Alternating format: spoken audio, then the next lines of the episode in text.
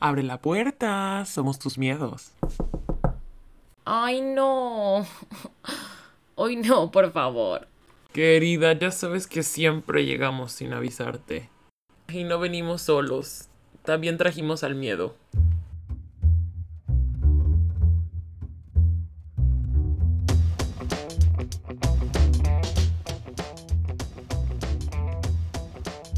Un día estaba despertándome en la mañana y era cuando vivíamos en la casa rodante. Me acuerdo que me desperté y era como una mañana de esas súper lentas, donde me quería quedar en la cama como pensando y meditando.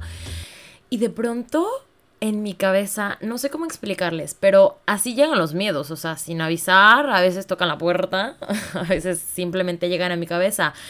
Y fue uno de mis pensamientos que me llenó de miedo. O sea, era un pensamiento que fue muy sencillo. O sea, se empezó a desarrollar como en mi cabeza, en mi imaginación, como, ¿y qué pasa si, si no puedo tener hijos? O sea, ese fue el primer pensamiento que tuve y dije, no inventes. Y por unos segundos se me vino el mundo abajo y haz de cuenta que me mojaron como con un balde de agua fría y entonces sentí un miedo por todo mi cuerpo y se volvió como pánico.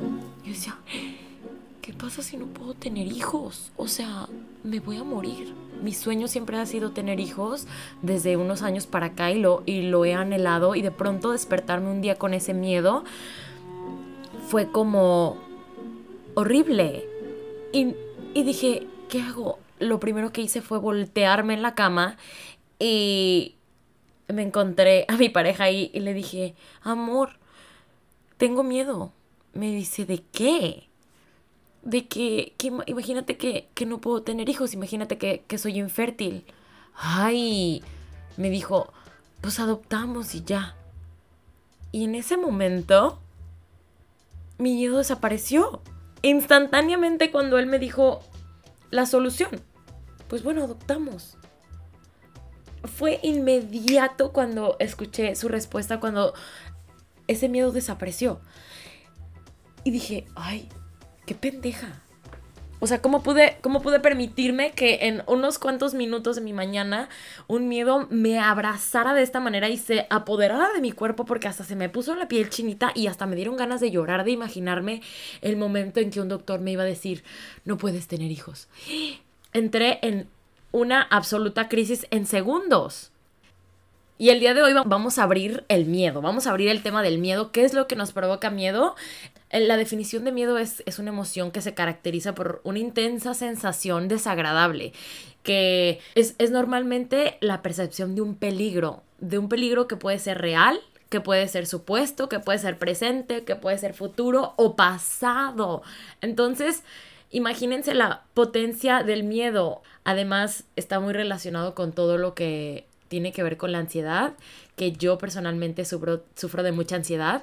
El día de hoy vamos a abrirnos un poquito a los miedos que tenemos. Les voy a platicar cuáles son mis miedos más grandes, cuáles, cuáles han sido mis miedos más grandes y cómo los he enfrentado, cómo les he puesto nombre, cómo ha sido mi proceso para estar consciente de lo que me aterra. Y no me refiero a las arañas, no me refiero a el miedo de la oscuridad, me refiero a estos otros miedos que una vez que les puse nombre, una vez que los vi cara a cara y que los identifiqué, que los nombré, fue cuando los vencí. Los domino, los traigo aquí como perro, me hacen los mandados. Esto es Ábreme que me muero. Y el día de hoy vamos a hablar de los miedos.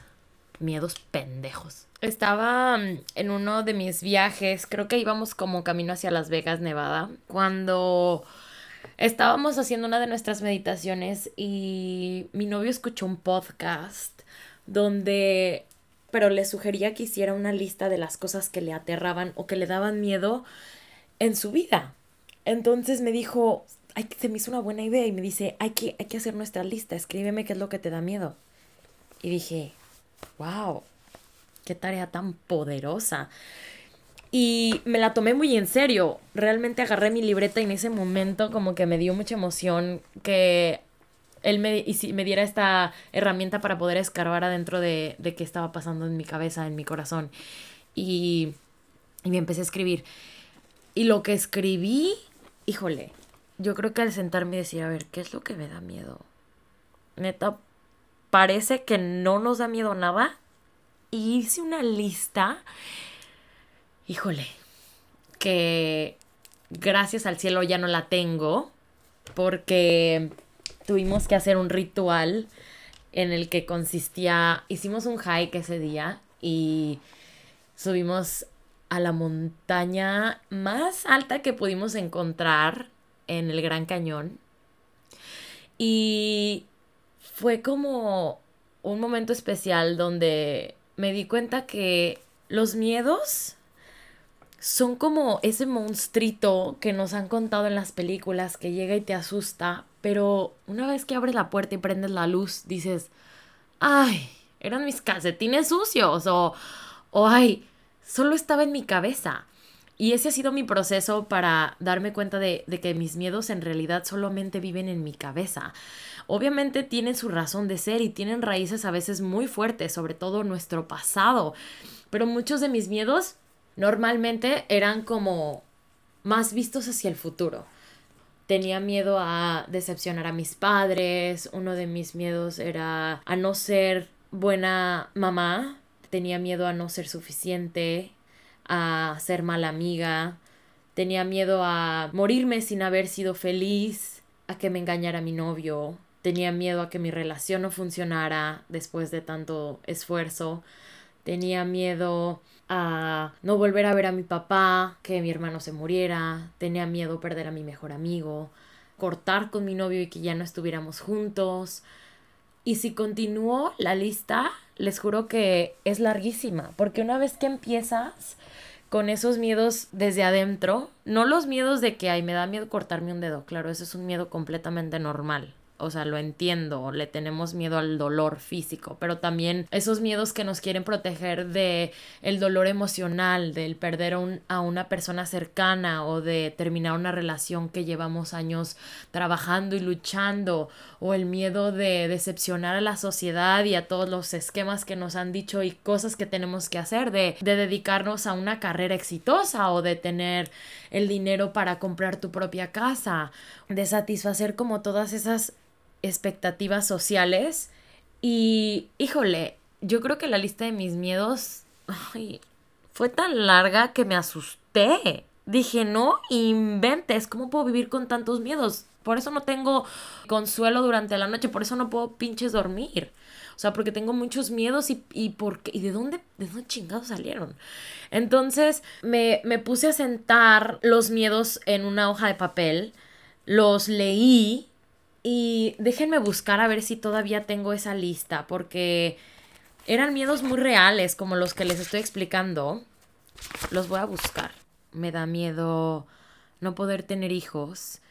Me da miedo decepcionar a mis padres. Me da miedo que mi pareja me deje. Ser mamá soltera. Descubrir a mi pareja poniéndome el cuerno. Y si continúo la lista sigue y sigue. Estos miedos son algunos actuales, algunos son muy viejos, pero para poder yo así como detenerme con cada uno, este fue el ejercicio que realicé. Por ejemplo, me da miedo que mi pareja me ponga el cuerno. Yo creo que ese es uno de los miedos que a lo mejor no nada más las mexicanas, pero muchas mujeres en el mundo tenemos el miedo a no ser suficiente para nuestra pareja, tenemos esa idea de que tenemos que entregarlo todo para estar al 100 en esa relación y tener al hombre feliz y, y contento y que y que nos tengan a su lado. Pero cuando me puse a analizar ese miedo y dije, a ver, que me pongan el cuerno, ok, va. ¿Qué es de mi miedo? Lo peor, lo peor, peor, peor que puede pasar. Y dije, bueno, pues si me ponen el cuerno, lo peor que puede pasar es que lo descubra o me entere y pues claro que lo voy a mandar a la super chingada y no lo voy a perdonar jamás, ¿no? Ese era mi miedo hace varios años. Dije, bueno, es un miedo real, es un miedo con justificación, ¿no? Es un miedo que existe, es un miedo que, que en mi cabeza me daba miedo. Y eso, y nada más, no nada más era como que me despertaba y lo pensaba. O sea, ese miedo a veces actúa como una sombra, como la de Peter Pan, actúa en nuestras acciones de todos los días. Hace que tengamos celos, hace que desconfiemos de nuestra pareja, hace que desconfiemos de nosotros mismos, hace que mintamos, hace que hagamos un montón de otras cosas que ni siquiera a veces estamos conscientes. Pero una vez que descubrí que, que ese era, que, ¿por qué? ¿Por qué me daba miedo que saliera con otra chica. ¿Por qué me daba miedo no tener acceso a todo lo que estaba pasando en su cabeza? ¿O por qué me daba miedo cuando no me contaba cómo fue su día? Todos esos, esos pequeñas acciones era porque yo tenía ese miedo. Y hasta que de veras lo identifiqué y dije, a ver, me senté, medité, a ver, es que ¿por qué me está pasando esto? ¿Por qué me comporto de esta manera? Y entendí que era por ese miedo estúpido de que me pusieran el cuerno y que también entendí que por eso estuve soltera muchos años, porque quería evitarme ese sufrimiento, quería no pasar por ese dolor. Durante 6, 7 años estuve soltera a propósito para evitar ese miedo, para evitar verlo de frente. Bueno, cuando estaba consciente de mi miedo y decía, bueno, a ver, si me da miedo que me pongan el cuerno, ¿qué es lo peor que puede pasar? Pues que termine mi relación. Y pues que me voy a quedar sola. Y pues lo voy a extrañar. Y pues nada, voy a tener que estar soltera un tiempo y quizá encuentre a alguien más. Y, no, y quizá esa otra persona sea mejor. Y, y quizá sea el amor de mi vida. Y, y así continuaba haciéndome yo misma esa pregunta de, bueno, ¿y qué pasa si sí si, es cierto? ¿Qué pasa si mi, sueño, mi miedo es real? Y por otro lado, al mismo tiempo me preguntaba, ¿Y qué tal si no pasa? ¿Qué tal si nunca me ponen el cuerno? ¿Qué tal si no soy infértil? ¿Qué tal si nunca voy a decepcionar a mis papás? ¿Qué tal si nunca voy a ver morir a mi hermano? Bueno, pues puta, qué genial, ¿no? Y una vez que fui consciente de, que, de que todos mis miedos tenían nombre, para empezar a que nombrarlos y para que lleguemos a nombrarlos, es un proceso largo, es un proceso que me llevaba estar en silencio y analizar cómo me había comportado, cómo había reaccionado y quedarme callada, ya sea en algún espacio donde estuviera yo sola o en el transporte público o donde ustedes encuentren el silencio para quedarse con ustedes y para para darles un spoiler alert, yo no veo televisión. Yo tengo mis horas de uso de celular limitadas. Porque así me doy yo esos espacios de silencio y no estoy tratando de siempre consumir algún tipo de información como redes sociales o estar viendo algo o escuchando algo siempre en el fondo en mi casa. Me gusta el silencio y me costó muchos años llegar al silencio, pero una vez que llegué ahí, tuve la oportunidad de escucharme más, de ver por qué me estaba comportando de la manera que me comportaba, de la misma manera que fui entendiendo poco a poco de mis errores y de escucharme en el silencio, encontré mis miedos y encontré que pues me daba miedo el rechazo y que me daba miedo que quedarme sola o que ver morir a alguien que amo, ¿no? Y al final de cuentas, pues, ¿qué es lo peor que puede pasar? Pues que pase, ¿no?